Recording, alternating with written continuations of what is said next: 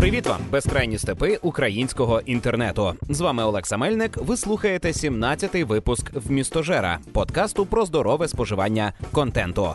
У цьому випуску розповім в основному про те, що батьківство дарує нам доступ до нового контенту, і що саме це за контент та як його шукати. А також я сьогодні пораджу один фільм, один серіал, дві іграшки, і навіть розповім трішки про новий для мене чай. Але спершу подяки. Цей подкаст виходить за підтримки патронів з Патреону. Я дякую їм усім, а особливо відзначаю таких людей: Сергій Сич, Іван Янковий, Яр, Олексій Чубей та Ярослав Лісовський. Дякую, хлопці, що надихаєте, і особливо підтримуєте мене на Патреоні. З вашою допомогою все це має більше сенсу. Отож, тема цього випуску батьківство і новий контент. Е, я вже давно виношував цю тему і якось навіть про неї згадував, коли у мене в гостях був яр. І е, ми тоді торкнулися трошки. і Я стисло розповів про те, що коли ти стаєш батьком, то е, з цим до тебе приходять нові знання, е, нові е, види розваг, е, і ти вчишся якось по-новому сприймати новий контент. Але що собою представляє новий контент від батьківства? Перш за все, е, до того як я почну описувати якісь культурні надбання людства, що стосуються дитинства і батьківства, е, найголовніше, що відбувається зі мною, коли я батько і виховую дитину, я вчуся розуміти. Те, як будується думка в людській голові, не те, як вона формується уже в сформованій свідомості, а те, як вона формується під час формування самого мозку. Це дуже цікавий процес, і він допомагає мені краще розуміти те, звідки в мене беруться думки, як я приходжу до якихось висновків, е, опираючись на спостереження за своєю дитиною. Донька постійно ставить якісь запитання, чому, чому, чому. І я е, не завжди знаю відповіді на ці запитання. Я повинен розбиратися. Я шукаю ці відповіді. І в підсумку, е, навіть якщо не маю достатньо знань, то шляхом логічних висновків е, в спробі пояснити доньці, чому я сам для себе пояснюю, чому ті чи інші речі такі, якими ми їх бачимо, чому те чи інше влаштоване саме так, як ми це спостерігаємо. Це дуже важлива справа для того, аби вам краще було самоусвідомлюватися, аби ви краще розуміли е, процеси, явища, які відбуваються довкола вас. Бо коли ми ходимо своїм буденним життям і не ставимо під сумнів, не задаємося якимись питаннями і сприймаємо все так, як воно є, е, то ми забуваємо про те, що ми люди, істоти здатні створювати, істоти здатні змінювати дійсність довкола себе, і сприймаємо все, що ми бачимо, як е, доконану дійсність, а не те, що можна змінити під себе, е, зробити зручнішим, приємнішим, цікавішим. Також, доки я спостерігаю за розвитком мислення у дитини, я краще розумію е, природу непорозумінь. Звідки беруться якісь недомовленості між людьми? Як стається так, що люди говорять, начебто, про одне й те саме, а в підсумку е, не розуміють одне одного, і вони доводили одне й те ж, а чомусь вирішили, що посварилися через те, що вони не розуміли процесу мислення одне одного. І от коли я спілкуюся із дитиною, коли я бачу, як зароджуються всі ці проблеми, всі ці упередження, е, як я сам впливаю на ці упередження, як я неправильно їй пояснюю щось, я вчуся краще доносити власні думки. Я треную своє мислення так, щоб е, скоротити висловлення до мінімуму слів щоб дитина в'їхала в те, що я хочу їй сказати. Бо для мене це важливо. Я її вчу, і мені потрібен ефективний партнер у майбутньому. Бо моя дитина це не лише. Е, Часткова копія мого генетичного матеріалу це також частина якоїсь стратегії в розвитку родини, в розвитку народу, і я вкладаю в неї всі ці змісти. Окрім того, що я спостерігаю за розвитком мислення у дитини, я також залишаюся у тренді, адже відстежую контент, який споживає моя донька, і сам його споживаю. Таким чином, я знаю про існування великої множини мультфільмів. Якісь із них мені подобаються, і я дивлюся їх разом з донькою. Якісь я навіть перекладаю для зручності доньки. Якісь е, я ігнорую, але розумію, що доньці це потрібно. І е, також я беру участь у тому, щоб не допускати до її мозку контент, який я вважаю некоректним, який я вважаю таким, що не виховує в ній нічого е, корисного. Ну, як приклад, ми уникаємо мультика е, про Машу і ведмедя. Також е, разом з дитиною ми відкриваємо різноманітні нові літературні форми. А це розмальовки, комікси, вімельбухи, різноманітні книжки, ігри і тому подібні речі. Це також цікавий для мене дорослого контент, і ці речі часом зроблені доволі якісно і так, що мені не нудно з донькою. А ще я страшенно полюбив різноманітні аплікації, ліпку, і це все стало для мене доступним саме завдяки батьківству. Ну і чи треба наголошувати на тому, що батьківство відкриває для вас величезний спектр можливостей для нових розваг, е, і також це знімає з вас певну відповідальність. Ви можете трошки більше дуріти, аніж ви могли би дуріти без дитини. Бо всі на вас дивляться, а ну це ж батько, він грається з дитиною. Йому можна бути трішечки придуркуватим, бо всі батьки трішечки придуркуваті. Як це бути батьком і не поїхати трішки? Як приклад наприклад, я з величезним задоволенням купую е, колекційну іграшку LOL. Е, це така лялька, в комплекті з якої йдуть е, кілька аксесуарів і якісь наліпки, якісь тимчасові татуювання тощо. Мені подобається сам процес розпакування цієї ляльки. Тому, коли я її купую, то я на 90% купую її для себе, а на 10% для доньки. Бо вона цими ляльками не дуже цікавиться, і в неї не гор... не горять очі, коли вона бачить це. Ну, коли я бачу цю кульку, з якої ти починаєш здирати. А це це натуральний лутбокс. Отой, який продається у відеоіграх.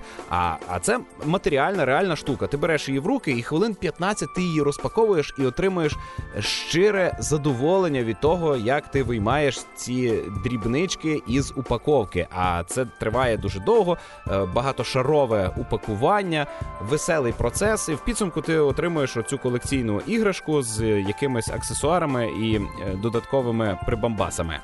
Також був час, коли ми з донькою захоплювалися бейблейдами. Є такий мультик про вигаданий вид спорту Бейблейд, де спортсмени запускають дзиги. Ці дзиги б'ються між собою, виграє той, у кого дзига продовжує крутитись, а не зупинилася. І ми купували ці бейблейди, запускали їх. Це було весело, цікаво. Таких прикладів море. І якщо не бути байдужим до того, чим цікавиться дитина, то виявляється там цілий велетенський світ, у якому обертається безліч нового і цікавого контенту. Ну і останнє батьківське спостереження, яке мене вразило найсильніше, це те, що е, доки ти е, живеш разом із дитиною, ти з нею проживаєш цей самий свій вік. Тобто, якщо твоїй дитині зараз два, то і ти пригадуєш, е, як ти почувався у два, і ти, наче знову повертаєшся туди. Тільки на цей раз події відбуваються не від першої особи, а від третьої. Ти можеш подивитися на себе збоку. Іноді навіть ти можеш е, виправити якісь свої помилки, якщо встигнеш дитину попередити про те, що ти сам у тому віці наробив. Зараз моїй доньці уже 4 роки, і це вік, при якому вона ще не зовсім адекватна, вона керується емоціями, але іноді до неї вже можна достукатися. З нею можна про щось домовитися і навіть е, виторгувати у неї щось. Вона розуміє якусь е, систему торгівлі. Е, у нас є така система торгівлі, і ось е, цей вік, коли я себе вже теж пригадую. Я знаю, що зі мною було у цьому віці, і я вже встиг е, попередити кілька помилок моїх батьків стосовно педагогіки, і попередити якісь помилки моєї доньки. Хоча більшість того, що пережив я, вона переживає так само. Е, в неї ті самі труднощі з людьми, як у мене були в дитячому садку. Е, в неї ті самі примхи, вона так само шульга, як і я. Словом, спостерігаючи за її труднощами, я нарешті можу відпустити свої дитячі образи, зрозуміти, що е, те, на що я там дувся на батьків, це було хибним, що мої батьки насправді про мене піклувалися, а я цього не розумів. Зараз я це все бачу збоку і проживаю е, життя наново е, від третьої особи. Це так, начебто, ти пройшов гру, а тепер нова гра плюс. І напевно, чим більше у тебе дітей, тим більше в тебе цього досвіду, тим більше життів ти проживаєш. А попереду у нас ще цілий е, період навчання у школі, коли мені доведеться наново опанувати всю шкільну програму і прозріти від того, як усе змінилося, відколи я ходив до школи. І це ще не найцікавіше. Попереду ще період статевого дозрівання і перше кохання. І мені доведеться це пережити разом із донькою. І це знову буде цікавий досвід. Тому е, бути батьком це класно. І я цей випуск сьогодні записую саме для того, аби переконати тих, хто вагається, чи варто їм ставати батьками, а також підбадьорити тих, хто відчуває, як і я, певну важкість від того, що ви батьки. Бо все ж таки це велика відповідальність, е, іноді доводиться чимось жертвувати. Але е, як усі психологи зараз е, нас навчають, нас батьків, що ви повинні не приносити себе в жертву заради дитини, а показувати дитині, як воно бути щасливим, щоб і ваша дитина виросла щасливою. От і я так само стараюся. Я е, від того, що змушений бути з донькою, намагаюся почерпнути якийсь позитив, і у мене це виходить. Я люблю проводити час із донькою, гратися в ті ігри, які нам разом подобаються. До речі, ми навіть на Xbox 360 граємося іноді в рухливі ігри перед камерою. Е, нещодавно ось придбали PlayStation 3, і там теж з мувами грали в інтерактив, і їй це подобається, і мені це подобається. І це не нудно ні мені, ні їй. Ми це любимо, і далі буде більше. Так, і оцим я виходжу до фінальної ідеї цієї теми, що хорошим батьком треба бути передусім не для дитини. А для себе уявити собі ідеальних батьків, які би піклувалися про тебе, і стати такими батьками для своєї дитини. Тоді все буде просто шикарно.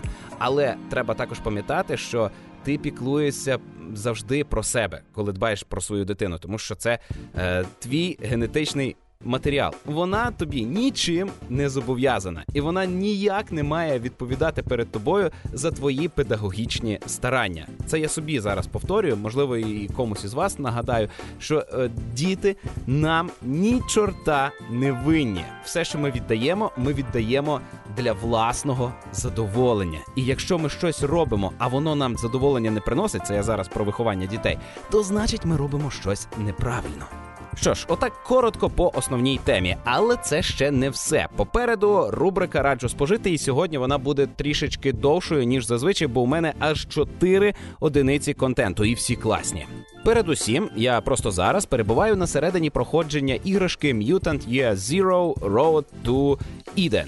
Це такий собі екском для лінивих, тактична, покрокова стратегія. Події відбуваються у далекому майбутньому після кінця світу. Е, на руїнах нашої цивілізації мешкають люди і мутанти.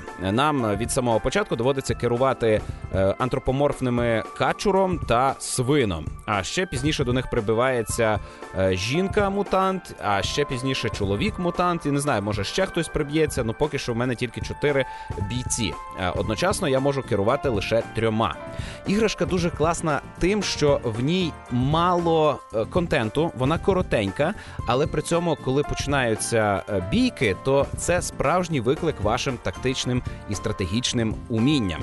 І ми граємо удвох. Я і дружина. Я керую, а дружина підказує. І це дуже класний досвід. Ми разом вирішуємо оці головоломки про е, правильний обхід ворога, про те, як треба зайти десь з тилу, а десь з флангу, десь використати гранату, а десь е, вистрілити тихою зброєю. І е, ось.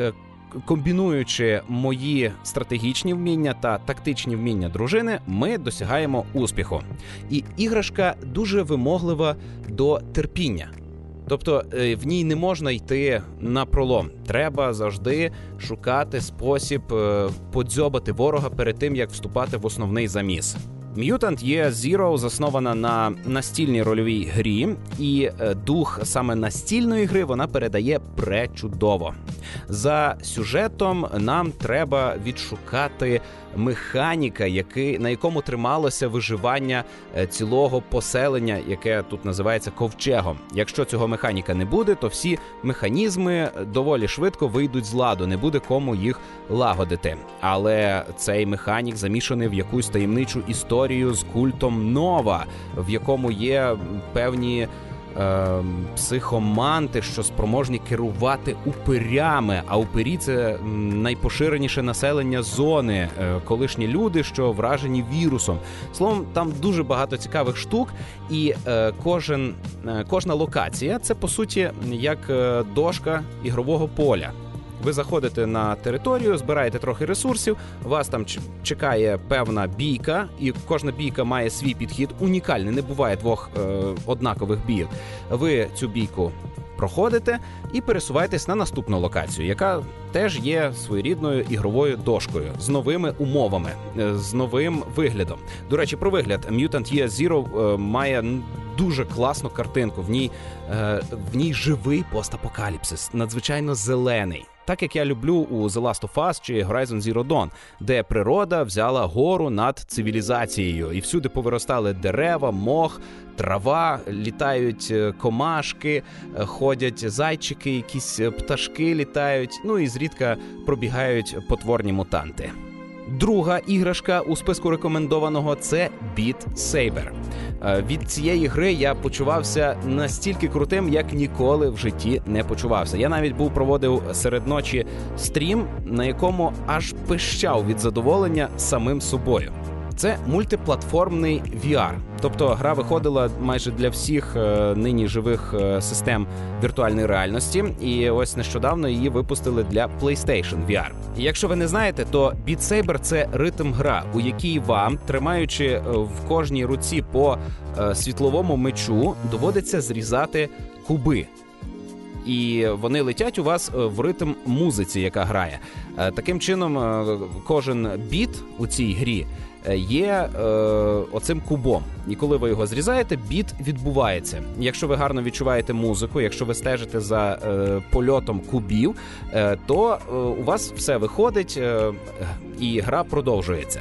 Але складність у тому, що куби мають напрямок зрізу, і ви повинні стежити за тим, е, в якому напрямку кожен із цих кубів треба різати. Також важливо відстежувати й те, для якої руки який куб, бо є червоні куби і сині. Червоні зліза... зрізаємо лівою рукою, сині зрізаємо правою. Іноді вони перемішуються, іноді на вас летять бомби.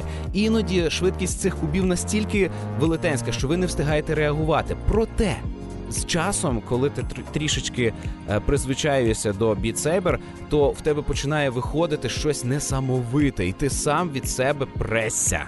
Збоку може здатися, що гра е, здатна викликати нудоту, проте у ній ви стоїте на одній точці у віртуальному просторі, а куби летять на вас спереду. Таким чином не виникає дисонансу е, віртуальної реальності із е, реальною. Вас нікуди не несе. Бо в багатьох іграх, де вам доводиться пересуватися у віртуальному просторі в шоломі віртуальної реальності, виникає дисонанс, бо тіло, начебто, стоїть на місці, а головою головою, ти бачиш, що тебе кудись несе. І через це виникає е, похитування, нудота, підкошуються ноги, е, вестибулярний апарат відмовляється розуміти, що відбувається. У Beat Saber такого нема. Я рекомендую вам спробувати на будь-якій системі віртуальної реальності. На ПК, наскільки мені відомо, там можна запускати свої треки. На PlayStation VR доступні тільки ті треки, які входять в комплект із грою, е, тобто ліцензовані для цієї гри. Більше нічого туди під підтягнути не можна, на жаль. Отож, з іграми усе. Тепер трішечки про те, що можна подивитися. На жаль, цими днями у кінотеатр я не зміг потрапити і про свіжину на великих екранах вам не розповім. Проте у мене був час познайомитися із доволі цікавим та незвичним фільмом Балада про Бастера Скракса.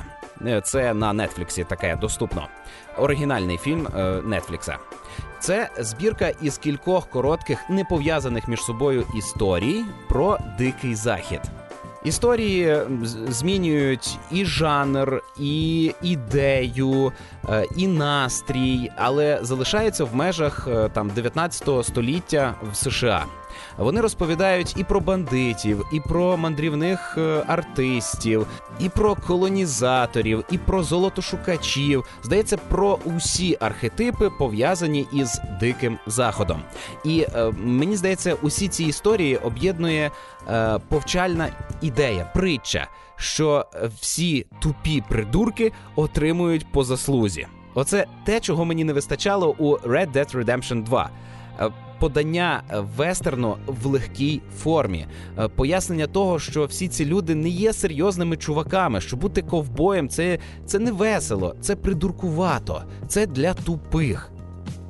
От цей бандитизм, ця жага до швидкої наживи, всі ці історії вони зведені до абсурду і закінчується, як правило, трагічно для головного персонажа. Нехай це не буде для вас спойлером, просто це е, загальна ідея цього фільму. Він висміює всі кліше дикого заходу. Ще раз, балада про Бастера Скракса. Рекомендую подивитися, тим більше, що його можна навіть дозувати, розбивати на короткі частини і дивитися от такими шматками. Також відразу після балади про Бастера Скраггса я запустив серіал на тому ж Нетфліксі, який називається Norsemen. Це теж висміювання кліше про вікінгів, хоча це не є чиста пародія. Тут е, перед нами постають е, середньовічні вікінги часів там завоювань Англії е, чи походів на Русь, і вони смішні. Вони кумедні. При цьому там відбуваються реальні смерті. Е, там доволі е, ретельно відтворено побут вікінгів, показана їхня культура. Але найбільше мені сподобалося те, що тут, е, начебто, люди з нашою ментальністю, люди з нашим розумінням світу, е, раптом почали жити за правилами вікінгів. Вони іноді ставлять під сумнів те, що відбувається. От як так можна сліпо вірити у богів, чи чому ми проводимо той чи інший ритуал? І це нам все нагадує, що е, закони людські вони вигадані людьми, і саме людям належить ці закони змінювати, адаптовувати або переступати, коли виникає така потреба. І ось е, Norsemen чудова ілюстрація життя вікінгів, а також нагадування про те, що історію завжди робили хворі на всю голову маніяки з гранатами, чи хворі на всю голову мавпи з гранатами. Оце е, справжні творці історії, не мудреці, не великі стратеги, а саме ось такі довбні, які переступали через е, якісь е, норми людські і завойовували щось, які вчиняли насильство, які були розбійниками. Саме вони і створили е, сучасну цивілізацію. Ну і останнє на сьогодні, що би я хотів порадити, це контент для вашого шлунку. Чай ловар. Не знаю, як це перекладається. Пишеться як ловаре латинськими буквами. Тривалий час я вже шукаю такий гарячий напій, який би був і смачний, і гарно би пахнув, і гарно був би упакований, і е, втамовував би спрагу, і при цьому після нього не було якихось неприємних відчуттів, щоб не терп язик, і щоб в внутрішнях не було якогось е, полум'я, як це буває іноді. І тривалий час я натрапляв в Україні на такі торгові марки, які в свої чайні пакетики чи в оті розсипні чаї запаковували якусь трачку, якесь різане листя з лісу. І це все було страшенно несмачно і потворно. І Мені доводилося замовляти чаї з-за кордону. І ну це доволі складно. Мені або через якісь служби це треба було робити, або е, звертатися до знайомих, що їздять за кордон, чи самому привозити з-за кордону. І ось нещодавно я натрапив е, у супермаркеті на коробки з чаєм ловар. Е, дуже гарно зроблені коробки. Я сьогодні навіть трошечки погуглив і довідався, що існують прямо колекційні набори цього чаю. На розетці можна замовити. Я взяв дві коробки: одна це чорний чай, а друга це трав'яний чай. В одній коробці упаковці є е, набір із кількох видів чаю. Е, Вони відрізняються за запахом, смаком, міцністю, терпкістю, і е, вони дають саме те відчуття, яке я і шукав, щоб ти робив ковток, і один цей ковток уже тебе сповнював відчуттям насиченості, що ти зробив е, крок до подолання спраги. І після цього ковтка приходить ейфорія, бо ти розумієш, що це лише перший ковток, а далі в тебе ще ціле горня цього гарячого, запашного, кольорового, красивого, смачного напою. Тож я рекомендую вам поцікавитися торговою маркою Ловар. Це не реклама, але якби хтось хотів мені відшкодувати за цю рекламу, то я не проти. Це все на сьогодні. З вами був Олекса Мельник. Ви слухали 17-й випуск «Вмістожера» подкасту про здорове споживання контенту. Подкаст виходить за підтримки патронів з Патреону. Ви теж можете стати таким патроном, якщо перейдете за посиланням із опису до цього випуску. А ще ви можете допомогти проекту, якщо просто поставите лайк, порекомендуєте друзям чи напишете коментар, або ж залишите запитання, на яке я з радістю відповім. Папа!